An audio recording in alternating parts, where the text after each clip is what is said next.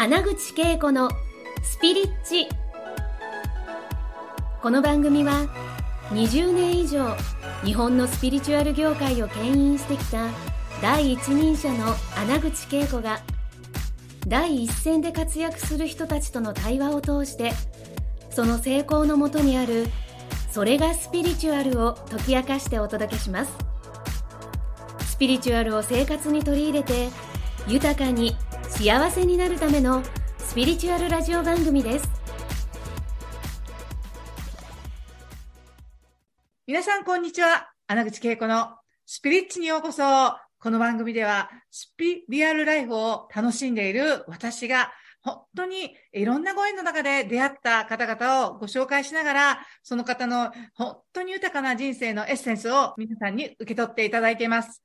そしてですね、なんと、もう皆さん絶対、あ、皆さんもそうなりたいと思う方なんですけれども、地球の遊び人というか、地球に、地球で遊んでいる人なんです。福田のり子さんをご紹介します。のりちゃん、ようこそ。皆さん、こんにちは。福田のり子です。で、あの、福田のり子さんといってですね、現在お住まいはどちらですか？和歌山県和歌山市です。ね、和歌山県和歌和歌山市だけど、和歌山の人ではないんですよね、もともとね。はい。あの、生まれは札幌、育ちも札幌、結婚して東京。はい、そして、えっ、ー、と、11年前の311の年に、避難するつもりで、ちょっとだけ来るつもりが、移住しちゃいました。というようなね、すごくやっぱりその、生まれた土地とかにも縛られてない、あの地球で遊んでいる、本当になんか幸せな方なんですね。でも人生はいろんなね、もう、のりちゃんの話聞いてもすごい波乱万丈だけれども、だけど、すごく生きる力をね、私はいつももらっていて、あの、まあ、あの、ちょっとね、あの、ポッドキャストではお顔は見せられないんですけど、のりちゃんの顔はね、七福神の誰かの顔にそっくりです。だから、あの、ご縁がある方はですね、福田のり子さんでね、Facebook やってますし、インスタもやってますよね。はい。だから、ぜひ、あの、見つけてあげてくださいね。そして今日はね、じゃあ、あの、本当にほとんどの方が、えっと、のりちゃんのことを初めて知る方だと思うので、のりちゃんの自己紹介と、そして、のりちゃんと本当にもう過去世からずっとお会いになるザチョゼ・リンポチェさんとの出会いも含めてご紹介いただけたらなと思いますので、よろしくお願いします。はい。よろしくお願いいたします。はい、そして、皆さん、はじめましての方が多いと思いますので、よろしくお願いいたします。えっ、ー、と、私は1951年生まれなので、えー、今年で71になりました。えー、でも見えないからね。見たらね、50歳ぐらいだから。ありがとうございます。えー、で、生まれた環境っていうのがちょっと変わってるのか、または皆さんも同じ経験してるけど忘れてんのかもしれないっていうのがちょっとあります。っていうのは、私生まれる前に母のお腹の中に入ってからですね、しばらくこう行ったり来たり、お腹の中と、それと多分宇宙の行ったり来たりをしてたんですね。で、いよいよ入らなくちゃいけないって思うんですけど、とても夫婦喧嘩の絶えないあの家だったんですね。で、私的にはああ、もう嫌だな。これから大変なことになるっていう、そんな思いで生まれてくるんです。で、えっ、ー、と、最初はですね、さあ、そろそろ生まれなくちゃいけないっていう時に、えー、天井の片隅から母を見ながら、さあ、もう入らなくちゃっていう感じで入っていくんですけれども、えー、そこからちょっと光が見えて、その光に導かれながら、あの、流れていく感じだったんですけど、そうしたら、まあ、生まれたっていう瞬間でしたね。なんか、たまたま、えー、多分、一番こう、聡明な時代っていうのが生まれる前から、多分、小学校入るまでぐらいが多分、一番賢い娘だったんじゃないかなと思います。で、えー、っと、そんな中でですね、多分、なんか、真理を求め、あの、言葉にすれば真理を求めているっていう、あの、真理の探求っていうのが多分幼い時代なんですけれども、生まれてきた目的というのが明確に分かっていたんですね。で、それですよね。え、それは何だったんですか？生まれてきた目的って。それが最初に恵子さんがおっしゃってくださった、えー地球で遊ぶっていうタイトルなんです。すごくない？それ生まれてきた目的は地球で遊ぶ。すごいシンプルですよね。で、これきっと、あの、皆さんいただきって思った方がいいですよね。もう、なんかこう、世界中の人がもう本当に地球に遊びに来たぐらいの軽やかさを持って、なんか人生を過ごしたらいいなと思いますね。じゃあごめんなさい。そして、いやいやいいですいいですいろんな、あの、その自己紹介していただいてるんで、はい。えーそう、ちょっと続けますと、はいだから、遊ぶのが目的なので、えー五感を使わなくちゃいけない。うん。食べること。まあ、あの、小学校までは全く興味がない。うんで、。お肉食べれない、お魚食べれない、食べれるのが、ちょっとの野菜と果物。で、果物はね、大好きだったんですけど、私の時代、実はバナナがめちゃ高い高級品なんですね。なんですけど、今はね、本当になんか安く手に入る果物ですけど、うんバナナが大好き。リンゴバナナ大好き。がね。はい。みかんが大好きっていう、だからそれで生きている感じだったんですね。で、人混みがダメ。うんうん人混みに入ると具合が悪くなって、もうとにかく吐き気だったり、もうふにゃふにゃふにゃーと倒れちゃうような子だったんですね。え、それ意識失うみたいな感じ？そうですね。ほとんどもう、あの、歩けないし、うんもうふにゃふにゃってこう、なんか、なっちゃうんですね。でで、そうすると、なんか慌てて母親が、なぜかわかりません。聞くの、あの、母はもう亡くなってるんですけど、うん母に聞くの忘れましたけれども、砂糖水を飲ませるんです。砂糖水飲んだだら戻ってきたの、意識。そう元気になるの。え 不思議な子なんですよ。で、だんだん大人になってからわかる、まあ少女時代になってわかるのは、オーラフィールドがあまりにも薄くって、うん。人のエネルギーでやられちゃうっていうのが分かったんですよ。あケイコさん分かりますよね、今その。日感覚、今日感覚があるんだよね。だから引き受けてしまうっていうかね。そうそうそう。だから、えー神社仏閣も行けるところと行っちゃいけないところがある。ああ、人の汚れが多いところに行ったらドーンって引き受けちゃうから、そうそうそうそう。また、あの、倒れて砂糖水飲そう。そうそうそう。でですも、でも分かりやすいよね。そして清められる、清らかなところに行ったら大丈夫だから。もう全然元気が出ちゃう。ああ。そうなんです。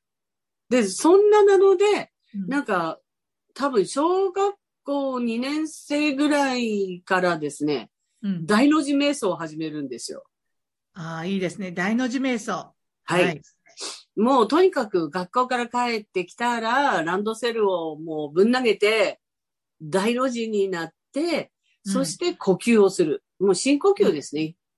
深くもう呼吸を吸って、うん吐いて、吸って、吐いてってやるとすごく楽になる。気持ちが良くなる。はいすごい、はい自然にそれがし、まあ、覚えてたのかもしれないですね、過去も生活しかしたら覚えてたのかもしれないんですけれども、あの、ただね、結果不座とか、あの、うんちゃんとした姿勢はできない。もう大の字なんですよ。おーもう手も広げて、足も広げての大の字で、まっすぐな状態になるじゃないですか。うん。で、それが私にとって一番呼吸しやすい姿勢っていうのかな。そうそう。なので、えっ、と、それを日課にしてましたね。で、特に太陽が当たるお天気の日がもう抜群に気持ちが良くって、で、お部屋にこう、日が差すじゃないですか。うんうんうん。窓辺でやるんですけど、そうすると、こう、太陽から照らされて家の中に入る光が、あの、その空気中の埃がよく見える。うんうんそれも私の一つの楽しみだったり、うんあと天井の、なんていうんですか、木の、こう、模様の、それを見るのが楽しみと。ちょっと変わってる子なんですけど、うん。石ころ拾っては石ころと語る。まあだからもう、全部が意識あるものとして、なんか、そうかん、そうですよね。うんきっと感じるんですよね。で、うんたまたま父親が、えーっと、甲府によく行って、私にあの、クリスタル買ってきてくれる人だったんですよ。へえ。で、そ変わってのま、すね。うん、変わってますよね。父親もなんかちょっと変わってたんですけども、で、その、なんか水晶が、例えば紫水晶、アメジストですよね。うんそんなのやら、クリアクォーツ。要するに、水晶を買ってきてくれると、それが宝物。うん。で、水晶と遊ぶ。うん。で、遊んでるのが大好きで、それをなんか、なぜか、その大の字瞑想のそばに置いといて、うん。それでやるわけですよね、呼吸をね。瞑想なんて分かってない。うん。ただ呼吸していて、ぼーっとしてるんだけど、その光を見て、太陽の光を見ていると、えー入ってくる、その、こう、光に当てられる塵があるじゃないですか。はいはいはい。その塵を見るのが好き。へえ。ゴミなんだけど、うん。ゴミだとは思ってない。ラキラ思ってない。キラキラしてるから。うん。あの、今、恵子さんの後ろのうん虹があるじゃないこんなですか。感じで。そうそうそうそう。そういうののなんか散りばめられた小さな光うんみたいなのをこう楽しんでいたり、うん。えーそうするとね、なんかこう、ふーっと一つの、もう一生忘れられない悟りがあるんですね。うん。で、その一つの悟りっていうのが、えー地球もこの誇りの一つだとするならば、実は宇宙には地球みたいなのがいっぱい限りなくあるんじゃないのって思うと、どんな人たちがいるんだろうとうんうんうん。思っちゃう？それもまた楽しいひとときだったんですね。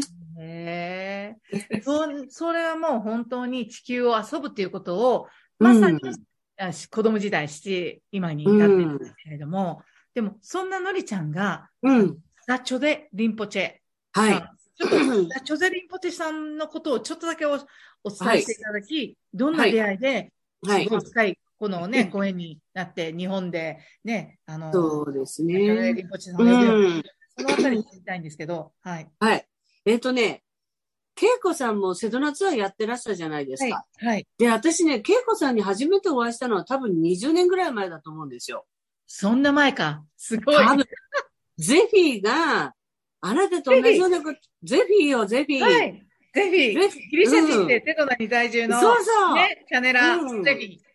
共通の人なんですよね。ね。うん。で、彼女があなたと同じようなことして、うんあなたと同じように面白い人がいるから紹介しなくちゃって言ってたんですよ。なるほどね。で、どこだっけな？どっかで、えっ、と、コーヒーかなんかお茶してる時にばったり会って、はい。で、ゼフィーが紹介してくれたのがもうかれこれ20年ぐらい前だったと思う。20年前だと思う。そう。ね。すごいね。そんな私たち、そんな時に出会ってんだね。ちらっとね。そうそうそう。で、そう、その数年前ですね。うん。その数年前にリンポチェ様が、うんあ私がね、す、ケイコさん、私もう本当にもうね、すごいおっちょこちょいなんですよ。私も同じ。で そうそう同じ匂いがする。はい。で、えっ、とね、えー瞑想に、多分、うんと、ボイントンかなんかに瞑想に行って、で、帰ってきて、うん。あの、オーガニックの大きいスーパーあったじゃないですか。うん。そのスーパーでお水とかなんかお菓子を買って、えー出ようと思った時に、ダライラマ風のなんかフライヤーががあったので、おっとと思ってそれをね、慌てて取りに行ったんですよ。で、なんでかっていうと、その日の朝、ゼフィーと私、毎朝、あの、出会うと必ずコーヒーリーディングとティーリーフリーディング。で、うん彼女は私に嫌いなギリシャコーヒーを私に飲ませる。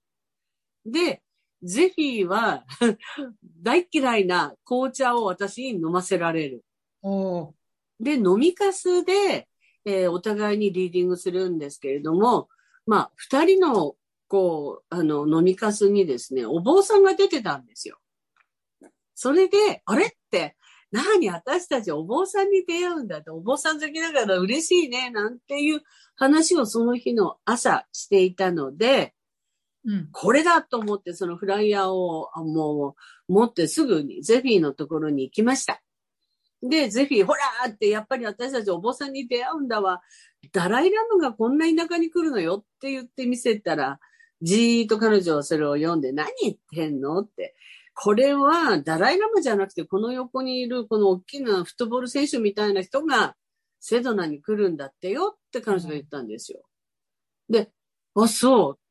じゃあ、あなた、この人に会ったらいいんじゃないって日にちが、私がもう、日本に帰る日に、えっ、と、お見えになるみたいな感じのことが書いてあったので、そしたら、彼女がすぐに、あの、携帯に電話して、えっ、と、今日本人が来てるんだけど、あなたに会いたがってるから早くに来れませんか？みたいな。嘘言うわけ。私言ってないんですよ、何にも。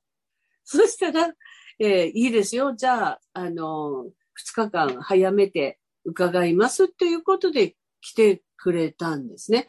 講演会、セドナで講演会をやる予定だったんですね。で、うん早めてくれて、翌日、会いに来てくれたんですね。で、その時が、ゼフィーと私が待ち構えてて、ドアを開けたら、まあ、体の大きな方が、もうすごい眩しいぐらいなオーラだったんですね。うん。うん。でも、そのオーラにやられちゃって、もうゼフィーも私ももう、もういきなり泣き出しちゃって、うん。なんだこの人はっていう感じだった。で、それがね、初対面なんですよ。おっちょこちょいの初対面。すごいね。笑っちゃうでしょ？だってもう、ザ・チョゼリンポチェスってもう本当に、まあ、存在感すごいあるし、うん。ね、うん。もう、神々しいよね。そう、そう。そうそう。その神々しさにやられちゃったんですよ。わかるわ。で、ええで、うわーと思ってもう涙、涙だったんですけど、何をしてくださるとか、わからない。ただ私はダライラマ法王の追っかけをね、ずーっとやっていたので、えっ、と、武道館にいらっしゃるとか、もういろんなところの講演会には参加してたので、そのチベット仏教に関しては非常に興味を持ってたんですね。なので、まあ、同じチベット仏教の方だからっていう思いもあったんですけど、で、彼は私たちにものすごい、ケゴさんもご存知ですけども、満面の笑みじゃないですか。もうそうなんです。あれ、あれにやられますよね。やられちゃうの。わおっていう感じですよね。で、えー笑いながら彼は、えっ、と、皆さん何してほしいんですかって言ってくださったんですけど、何していいって何もわからない。だから、あなたができることをやってもらえませんかみたいな、わけのわかんないこと言っちゃいましたよ。うんうんうん。そうか。そうか。あなたのできること、はてな、何がわか、何かわかんないけど、なんかなんかできると。だからやってくださいって言って。へえそ。れで、まあ、その時にやってくださったのが、まあ、今も日本でやってくださっている儀式なんですけれども、その、えっ、と、言っていいんですか？もう、あの、伝えてあげてくださいね。はいはい。えっ、と、えーお釈迦様から伝わってきた、その、えっ、と、儀式なんですけれども、その3つからなっていて、最初に行われるのが、私たち生まれてずっと持ってきたそのカルマであったり、トラウマをうん浄化をするうん。で、その浄化も、えーマントラを唱えるんですけど、そのマントラの響きがもうすごい美しい響きなんですね。でねはい。うんで、それで、えっ、と、まあ、どれぐらいの次元なんですかなってバカなこと聞いちゃうんですけど、そうすると彼は、おそらく9次元とか10次元のエネルギーの場所から下ろしてもらう、あの、これは、えー浄化に当たるんですっていうことで、えっ、と、そのお経、マントラを唱えて、お水にですね、そのエネルギーを移していくんですね。あうん。そして、えっ、と、クジャクの羽を使うんですけれども、そのクジャクの羽っていうのは、えっ、と、毒を制する鳥って言われてて、あ。あの、すこう開くとめちゃ美しいじゃないですか。ですよね。羽が羽がね、羽を広げるとその美しさっていうのは、クジャクが食べるのは毒を食べる。毒蛇であったりとか。うん、毒をね、えーついばんだりするので、あの、より美しい羽になるそうなんですね。なので、毒を制するっていうことで、そのシンボルとして、クジャクの羽を使うんですね。え、そうなんだ。はい。それで、その水をですね、その清水を作ったら、その清水をクジャクの羽に、こう、したためて、うん、私たちの体を浄化し始めるんです。お一人お一人へえ。なので、もう、こう、こういう感じで、すごいです。ものすごいエネルギーなんですけれども、そしてそれが、お一人お一人やるからすごいんですけれど、うん、10人いたら10人、100人いたら100人やっちゃうんですよ。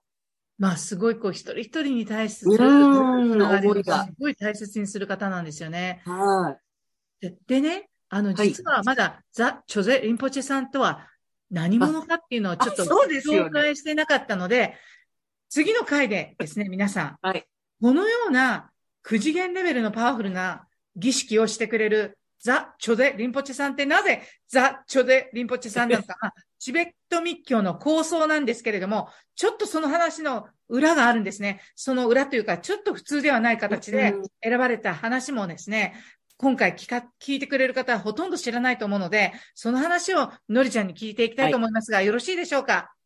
というわけでね、第2回も皆さん楽しみにしておいてください。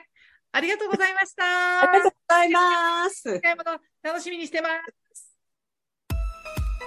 今回の放送はいかがでしたか？穴口恵子に聞いてみたいことや感想がありましたら、ぜひ公式ホームページよりお送りください。www.keikoanaguchi.com またはインターネットで穴口恵子と検索ください。それでは次回もお楽しみに。